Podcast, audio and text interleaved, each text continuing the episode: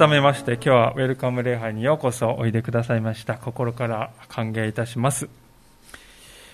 さて今日はですね希望ということをテーマにお話しさせていただきたいと思っております。しばらくお聞きいただければとお聞きいただけましたら感謝であります。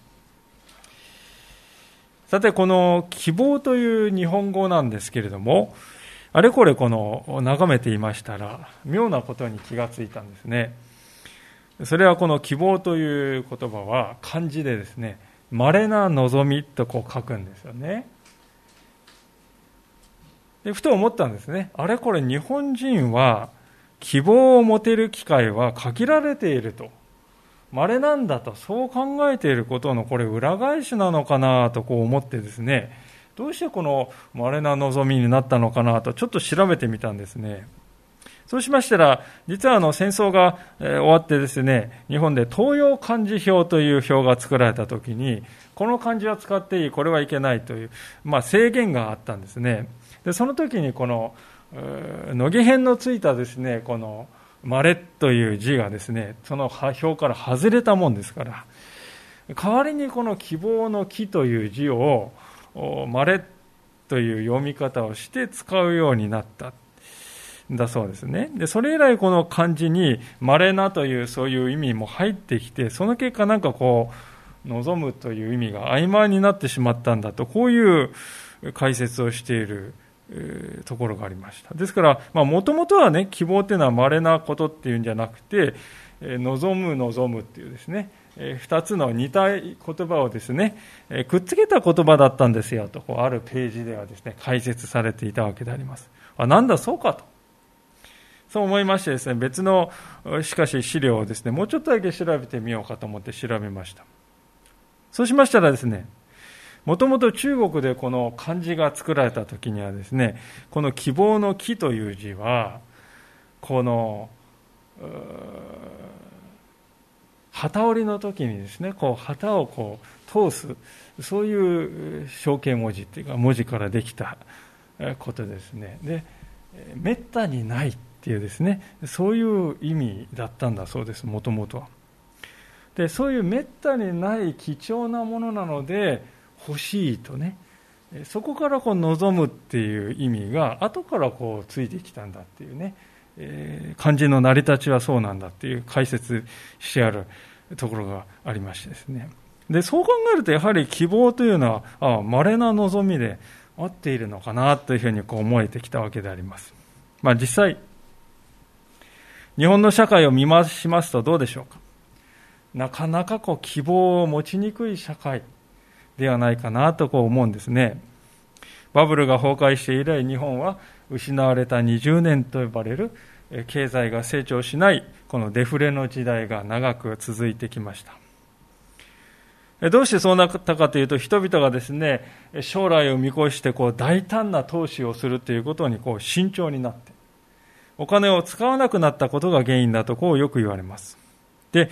まあ、それですので政府がですね、あの手この手ですね、お金を使うように使うようにと市場にですね、流しても状況はほとんど変わらなかったわけであります。で、その結果、新しいものが日本からはなかなかこう生まれにくくなったとこう言われてきました。で、今の若い世代のですね、人たちもそういう国の状況を見てきたからでしょうか。まあ、主要な先進国の若い世代をですね、国ごとにこう、調査したある国際調査ではですね、あなたは自分の将来に希望を持っていますかというそういう質問に対して、肯定的な答えをした人の割合っていうのはですね、日本の若者が一番低いんだそうですね。自分の将来にも対して希望を持っていますかと、はい、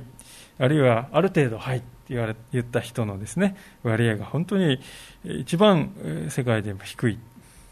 でそう考えると、やはり日本では希望というのは、稀な望みなのかもしれないなという気がしてくるのであります。ただし、ここであの注意したいことがありますが、日本人はですね、決してだからといって絶望しているわけではないということですね。一昨年から、本当にこうコロナ禍が続いておりまして、厳しい経済情勢になりまして、まあ、自らこう命を絶つ、自殺をなさる方が増えたと、一時期、えー、報道されたことを皆さんも覚えておられるかと思うんであります。で、さぞやですね、本当にこう2020年、2021年も、全体を通してもこう非常に増えたんだろうなと思うわけですけれども、実は2020年も21年もほんのわずかに数パーセント増えたのみでありまして、まあ、全体からするとこう横ばいと言っても良い数字が出ているわけであります。それどころかより長いですね、区間で見ますと、バブルが崩壊してこう混乱していたですね、2000年、90年代後半から2000年前半のあたり、そしてそれが過ぎた2010年頃からですね、自殺の割合というのは一貫してこうずっと下がってきてるんですね。そして、えー、2020年頃になると、10年前の3分の2になっている。減っている。で、これはですね、1970年代のあの高度経済成長の頃とほぼ同じなんですね。実際にはその70年代より今の方が人口がね、はるかに多いですから、人口当たりのこの割合として考えると、もっともっと減ってきていると言えるわけです。高度経済成長期はですね、誰もが私たちの国の未来は明るいよねとこう感じていた時代ですね、まあ、昔、オールウェイズ、三丁目の夕日っていうですね映画がありまして、まさに本当にそういう雰囲気で描かれていたわけであります。でそれに比べると、今はこうなんかこう未来をね、ないと感じる人が多いはずの時代なんですが、しかし、えー、自殺率というのは、実は減り続けてきた。この10年。でこうしたデータっていうのはです、ね、何を示しているのだろうかと、あくまでですね、一つの見方でしかないんですけれども、私はですね、こうなんではないか、こうなんではないかと思うんですね。日本人は絶望したんではない。無気力になったわけでもない。そうではなくて、未来を考えるということをやめたのではないか。そう思うんですね。言い方を変えますと、今が良ければそれで十分じゃないか。そういうふうに考えるようになってきているんではないかと思うんです。未来のこと、それはもう考えないでいいじゃありませんか。希望とかそういうことは意識しないで生きていけばいいじゃないですか。そういうあり方がこの日本の社会にこう浸透しているようなね、そういうことの表れなんではないかとこう感じるんであります。未来を考えずに生きよう。希望をことは意識しないで生きよう。まあ、ある意味では心をね、こう止めているっていうか、凍らせている状態って言ってもいいかなって思うんです。でもどうなんでしょうか。本当は私だって希望を感じながら生きていきたいんだよ。本音ではね、未来への希望を抱いて生きていき、歩んでいきたいんだ。それができたら本当に嬉しいと、そう感じているんではないかなと思うんです。心の声としては。ですからもしかすると若い世代はですね、皆が希望を抱いていた時代っていうのは、大人たちがそういう抱いていた時代はなんかもう見たことがないのでね、希望ってどういうことなんだろうかとなんかピンとこない。大人たちはですね、こうどこを探してもなんかこういい話がない、希望と思えるものが見当たらないので、いつしか希望について考えることはもうやめましょうか。まあ、これが真相なんではないかなと思うんですね。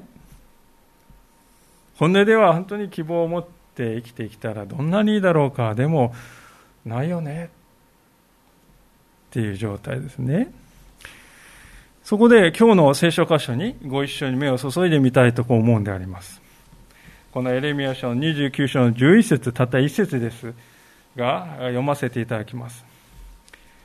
私自身あなた方のために立てている計画をよく知っている主の言葉。それは災いではなく平安を与える計画であり、あなた方に将来と希望を与えるためのものだ。これはあの神様がイスラエルの民に対して語っている言葉であります。神様はですね、何と言っているかというと、あなた方のために立てている計画をよく知っているとこういうわけです、最初に。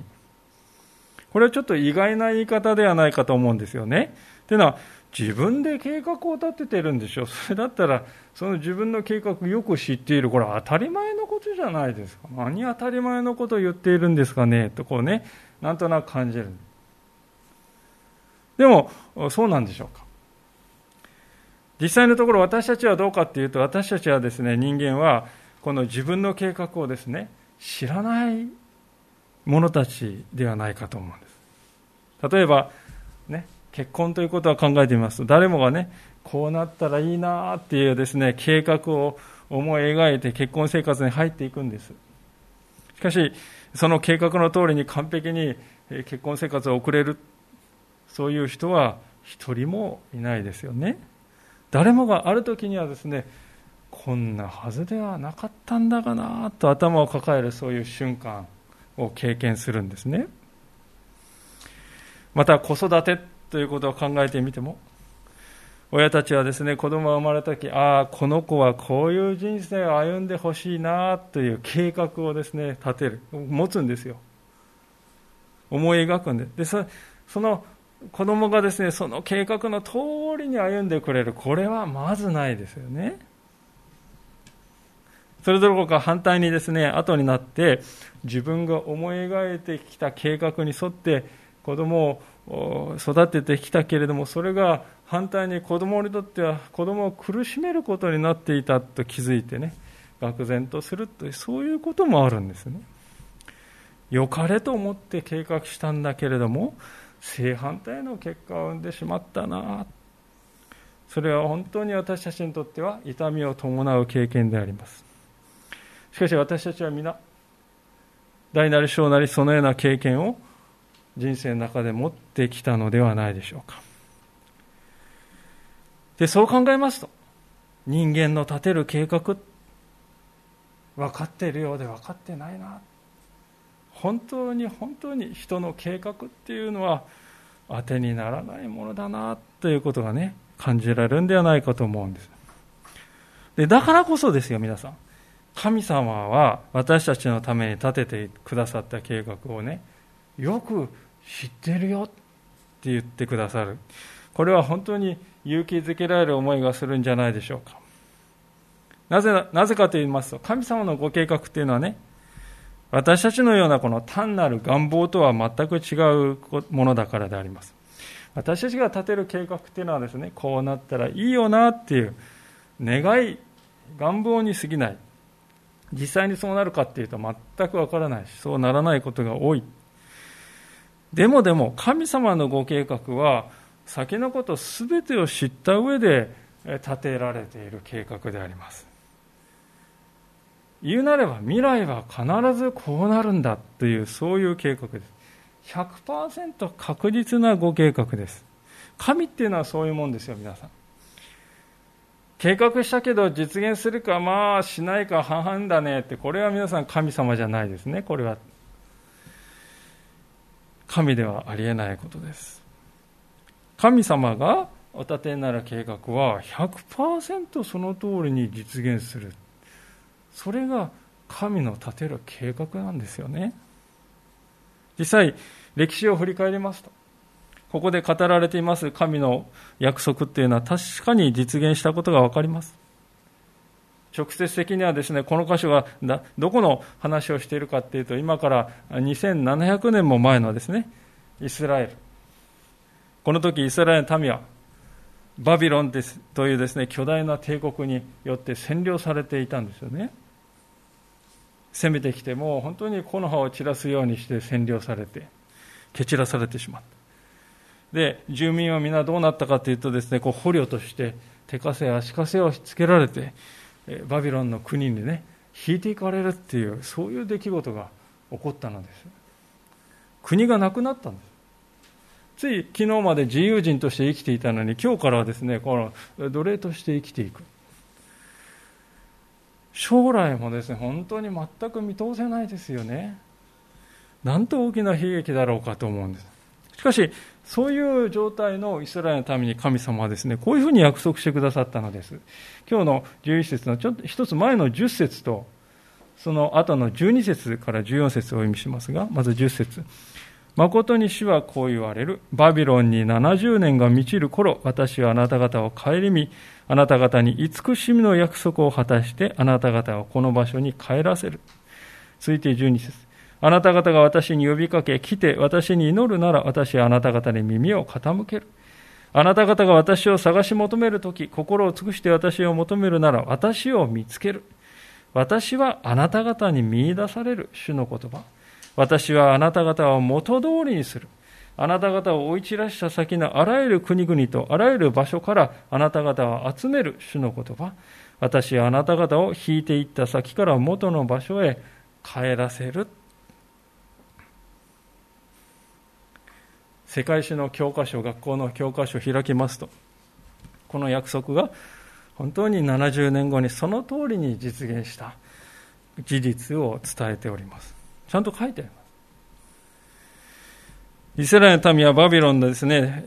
囚われていたその状態を解かれて、あなた方は今から自由人であると。自由人として国に帰ってくる。再び町が起こされ、神殿が築かれ、城壁が再建されていく。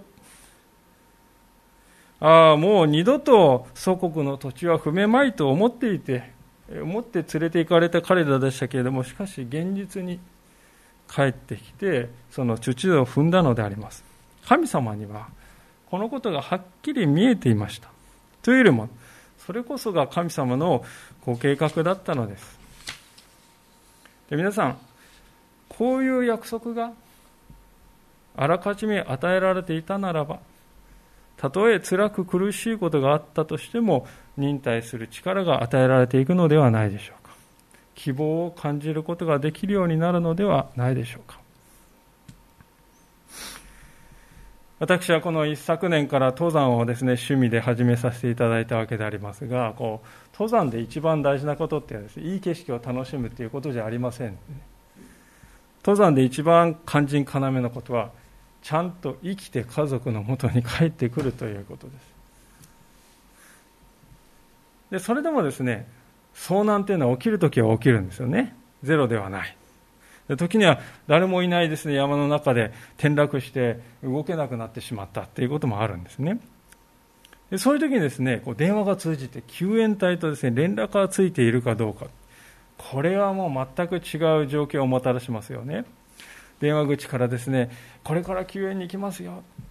あと3時間ぐらいで着きますよ。1時間後にはヘリがですね、飛んでくるから注意してください。まあ、そういう約束をもらってたらね、怪我をしていたとしても、勇気100倍ですよね。助けが来てくれるんだ、そうだ、頑張ろうじゃないかと思えるんです。でも携帯は通じない。何の連絡もつかない。誰も来てくれないと分かった時はですね、怪我がそんなに重くなかったかとなかったとしてもですね意気消沈して体力がですねだんだん奪われていくのを感じるんではないかと思います。つまり未来の約束の言葉未来への約束の言葉を握っていられるかどうかっていうのはですね生きる力に直結するということなんですよ皆さん。私たちの人生にも同じことが言えるんではないかと思うんですね。私たちはもちろん先のことは何にも知らないで生きております。ですから、人生っていうのは例えるとですね、真っ暗なね、真っ暗闇の中を、小学校でもらったですね、あの小さい豆電球のようなものを持ってね、歩いていくようなものですよ。電池につけるとね、ポカーっとほのかに光りますよ。ねですから足元ぐらいはなんとなくぼやーっとこう光るんです。先のことは全然見えないですよね。あの小さい豆電球で。その程度の光。あまりに心細い光ですが、それが私たちの現実です。自分の足元ぐらいしか見えない。実際本当に私たちの行く先を見ると、この先行きがなかなか見えにくいコロナ禍があり、低迷を続けている国の経済があり、あるいはまた周りの国々は互いにこう敵対して矛先をなかなか収める気配がない超大国があり、また、昨日もありましたけれども、あちこちで地震や噴火がある。不安の種を探そうと思ったら、もうそこら中に散らばっているんですよね。そんな中、豆電球でそれに立ち向かっていくにはあまりに厳しい。それがこの世の中ではないかと思うんです。一方、神様は私たちに、私自身、あなた方のために立てている計画をよく知っていると約束してくださいます。よく知っているんだと。知り尽くしているということです。神様はよく知っているということ。それはですね、100メートル先までですね、照らし出すあの LED の強力なサーチライトを持ってね、そういう人が横にいて、夜道を行くようなものではないかと思う。どれだけそれが安心をもたらすか。想像に難くないと思うんですね。実際神様はご自分の計画を災いではなく平安を与える計画だよとおっしゃっています。この平安というのは心に争いがない。不安がない。平和である。そういう状態のことを表します。別のところでシャロームとね言われる言葉がここで使われています。あなた方にシャロームを与える計画なんだよっていうんですね。ですから私たちはですねこう思うことができるんですね。先のことは私には確かにわからないかもしれない。でも私の横には全部知っておられる神様がおられて私のために確かな計画を立ててくださっているんじゃないか。そして神様はね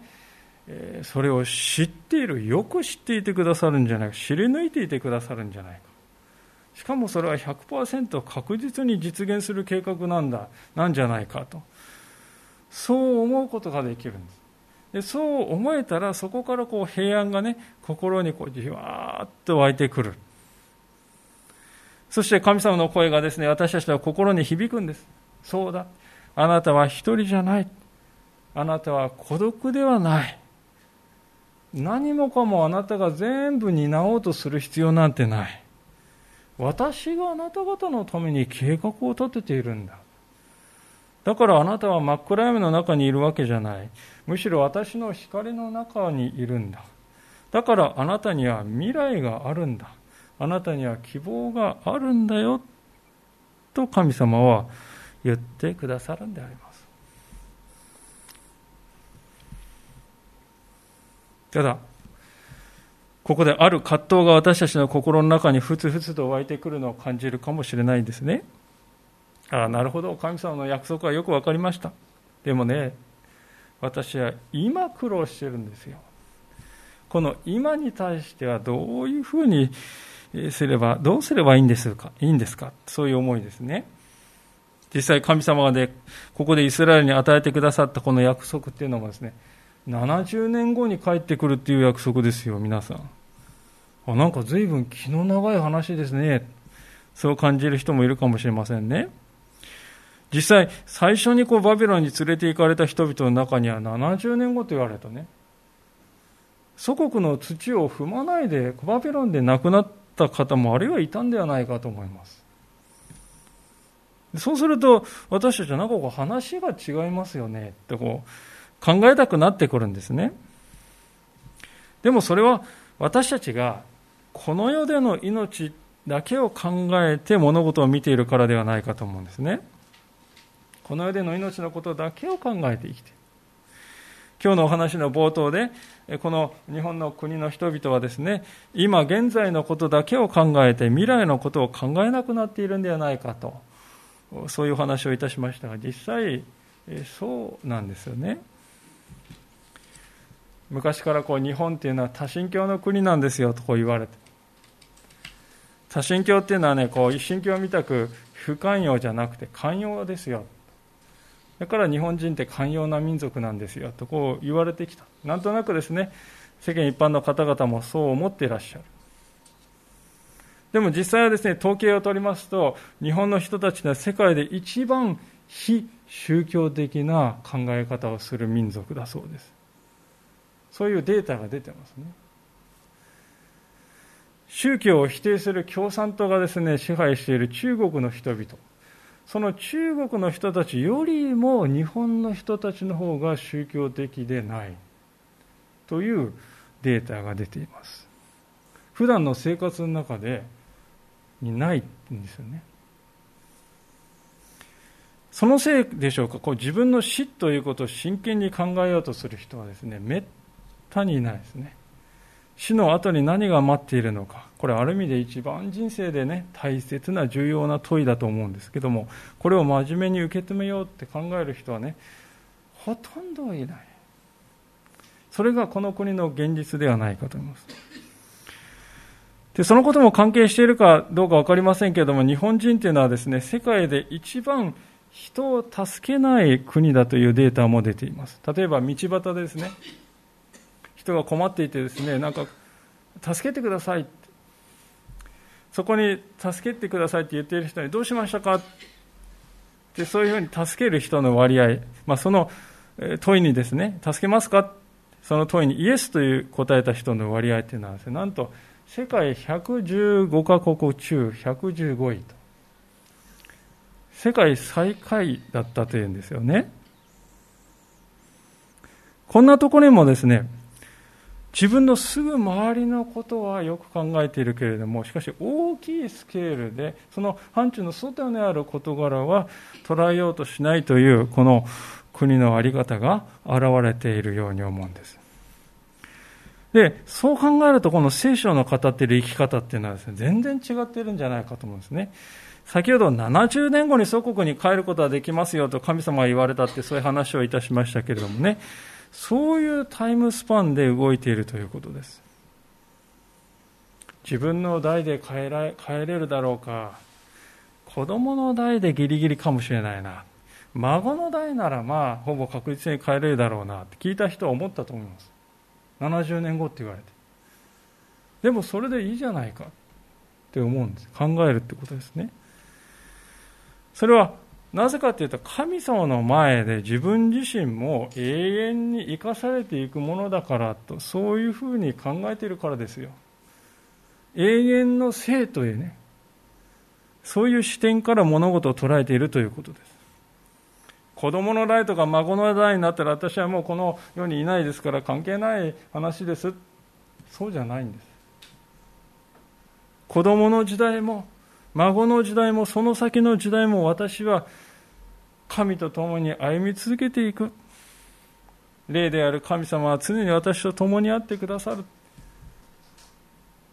場所は変わるかもしれない、移されるかもしれない。でも神様との関係っていうのは変わらないんだ。そう信じてるんです。ですから70年後の約束はね、ああまあこれは誰かへの約束なんだ。そうじゃなくて、私への約束になるんですよ70年後って言われても皆さん私たちに必要なのはこういう視点ではないかと思います逆に言うとねこういう視点に立たないと将来も希望もないんじゃないかと思いますこの世の命のことだけ考えていますとね景気が悪い時代を生きれば景気のせいだよコロナ禍になるとですね、あれはウイルスのせいなんだ。戦争の時代にですね、生きると、これ戦争が悪かったんだ。病気をですね、得ると、これ病気のせいで私の人生は台無しになった。私たちはそのように何かを理由にして、えー、逃げるということはできてしまうわけです。運が悪かった。私のせいじゃない。あのことのせいなんだ。そうやって自分をですね、納得させた気になることさえもできます。それはね、この世の命しか考えていないからではないかと思うんです。でも、神の前での永遠の生の一部を今私は生きている、そういう長さでね、人生を見ていくとですね、良い時もあったけれど、悪い時もあったね。いい時もあったけども、そうでない時もあった。でもそこで問われているのは、その自分の外のそういう環境のことじゃなくて、私はその中でどう生きてきたか、そしてこれからどう生きていくか、そこにね、中心が来るんですよ。永遠の生っていうのはですね、永遠なる神の前にあるこういう性だからであります。イエス・キリストという方があの十字架の上で命を投げ出されたのはそういう永遠の生をですね私たちに与えるためだったと聖書は語っております。私たちっていうのはそういう永遠の生の世界がある。そのこともすっかりこう忘れてしまっておりました。もっぱらこの世の命のことだけを考えてはこんなはずじゃなかった。計画してきたことと違う。そう嘆いてばかり。まるでですね、どこに自分は、どこから家を出て、どこに帰るべきか、そのホームを見失って、迷子になっている子供、泣きじゃくってとぼとぼ歩いているその子供のようにですね、歩んできた私たち。そんな私たちを神様は憐れんでくださって、私たちを永遠の神様のもとに連れて帰ってくださって、そして体を洗って清めて、そして私たちが犯してきた人生で犯してきた罪の身代わりとして、あの、この十字架の上で私たちにご自分の命を与えてくださった。で、そうして私たちはこの永遠の命、永遠の生に至る道が開かれた。扉が開かれた。それが神様の愛の世界なんです。なるほど。でも、まだ葛藤があります。まあそういう方もいると思うんですね。イスラエルの民が70年間も虎穴の身で苦しんだように自分もいろいろな問題で苦しんでいる。これはなぜなんですか？そう感じるわけです。神様が立てている計画という言葉に、この計画という言葉にね、引っかかる人もいるかもしれません。全部決まっちゃってるってことですよね、これは。神様が仕組んで、この辛い目に私を合わせているってことですか。なんでそんなひどいことをするんですか。そう感じてしまう。でもそうではないんではないかなと思うんですよね。神が決めているから理不尽だ。それは真実ではないとわけです。そうではなくて全ては神様の手の中にあることだ。神様の手に余ることなんて一つもないんだ。だから私は安心していいんだっていうことですよね。私たちが一番恐ろしいことはもうどうなるか何も分からない誰も分からない神も分からないっていうアンコントロールな時代ですね。あのアンコントロールな状態。そういうですね状態に置かれることが一番恐ろしいことです。しかし全ては神様の手にあることだ。神様の手に余ることなんて一つもないんだと。そう思えるから私たちは安心できるんですね。一寸先は闇という言葉がありますが私たちは先のことを何も知らないで生きております。この教会を出て5分後に何が起こるか私たちは何も知りません。文字通り暗闇であります。自分の行く先が真っ暗である。神なき世界。その世界の方がよっぽど恐怖ではないかと。思うんですよね。実際にはむしろ逆境というものがこそが人を強くしている面があるわけです。例えば今まさに共通テストっていうのがですね行われているわけですけれども去年の共通テストっていうのは本当に大変だったと思います皆さん。ワクチンない時代。そして今と同じようにコロナ爆発的に拡大してますよね去年のお正月明けて。そしてセンター試験から共通テストに変わった年ですよ去年ですね。もう三重苦というそういう凄まじい逆境ですね、まあ、本当に受験生たちはですね、えー、苦労したと思うんですがにもかかわらず平均点はその前のセンター試験と変わらなかったんですよそれだけではないですね。世界的にコロナがパンデミックになるのを見てですね、医学とか科学をですね、志そうという高校生、若者の割合が急上昇している。世界的に急上昇している。日本も例外ではないですね。若者たちは自分は医者になったり研究者になったりして苦しんでいる周りの人たちを助けたいんだとそう思っているんですこんな人もいました数ヶ月前に読んだ新聞でですね、コロナ禍になるとですね、大学全部ですね、オンラインになって授業をね、友達とこうなんかこう交流するってことは全くできない。アパートで孤独を感じている。そういうですね、孤独を感じている他の学生を助ける NPO 法人を立ち上げたっていう、そういう学生の記事が載ってましてですね。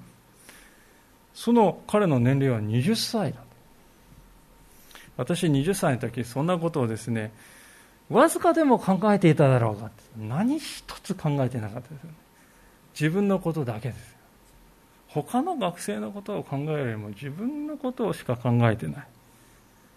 でも今の若者たちは考えている。圧倒的な優しさを持っているわけであります。コロナ禍の中でですね、貴重な青春の日々を奪われてしまって、彼ら卑屈になってですね、殻に閉じこもってしまったのかと思いきや、実はそうではなかった。むしろこの困難の中、自分に何ができるだろうかと考えて、進んで行動する若者が実は増えている。このように逆境は人を強くするものであります。神様があえてイスラエルの民をバビロンという国の手にお任せになった。それは困難の中で彼らが自分の信仰を見つめ直す。ね、イスラエルにいた時は何もしなくてもですね、塗る前に使っているようにですね、えー、なあり方で済んだ。でもバビロンに行くと何もかも亡くな亡くなった中で自分にとって神様っていう方はどういう方なんだろうかって考えますよね。何が自分を生かしてくれてんだろう。何が自分の土台なんだろう。考えるんです。で考えた中でですね揉まれて一回りも二回りも大きな信仰者となる。そうして帰っていくで、一番大事なことは、そういう逆境の中でも神様はですね、ちょっとあなたたちだけでやっていてくださいって言って身を引いてるかっていうとそうじゃなくて、いつも共にいてくださるということであります。ですから、あのあの宗教改革者のマルティン・ルターという人はこういう言葉を残したんだそうですね。有名な言葉で皆さんもごご存知かもしれません。こういう言葉です。たとえ明日世界が終わりになろうとも、私は今日リンゴの木を植える。たとえ明日世界が終わりになろうとも私は今日リンゴの木を植えるんだ。なぜルターはこのように言えたんだろ言えたんでしょうか。それはこの世の命を超えた永遠の命ということを思って生きてきたからだと思います。神様の前で私たちが生きていくとき、無駄なことなんて一つもないんだ。す、べ、てが明日につながっていることだ。そう考えていたからこそ彼はこのように言えたんじゃないかと思うんですよね。明日世界が終わるんだったら今日リンゴやった植えるなんて無駄じゃないですか。無駄の極みだ。何やったってどうせ終わるんでしょう。そうじゃない。神様の前でいつも明日につながっていく私たちがねすることどんな小さなことも。だから明日世界が終わりになろうとも私は今日リンゴの木を植えるんだ。皆さんこれがね常に希望を持って生きている人の姿ではないかと思います。そこで今日お伺いしたいことはあなたはどのように生きていかれるでしょうかということです。神様は私たちのために確かなご計画を備えておられる。そのご神様を信頼して希望を抱いて日々生きていくのか。あるいは、もう希望について考えることはやめましょうよ。未来のことを考えるのはやめて、今、今のことだけを思って生きていけばそれでいいじゃないですか。そういう生き方をするのか。私たちに問われているのはそのことなんではないかと思うんですね。どちらを歩むのか。ぜひ神様と共に歩む幸いな道を今日から歩んでいっていただけたらと心から願っております。一言ご一緒にお祈りをしたいと思います。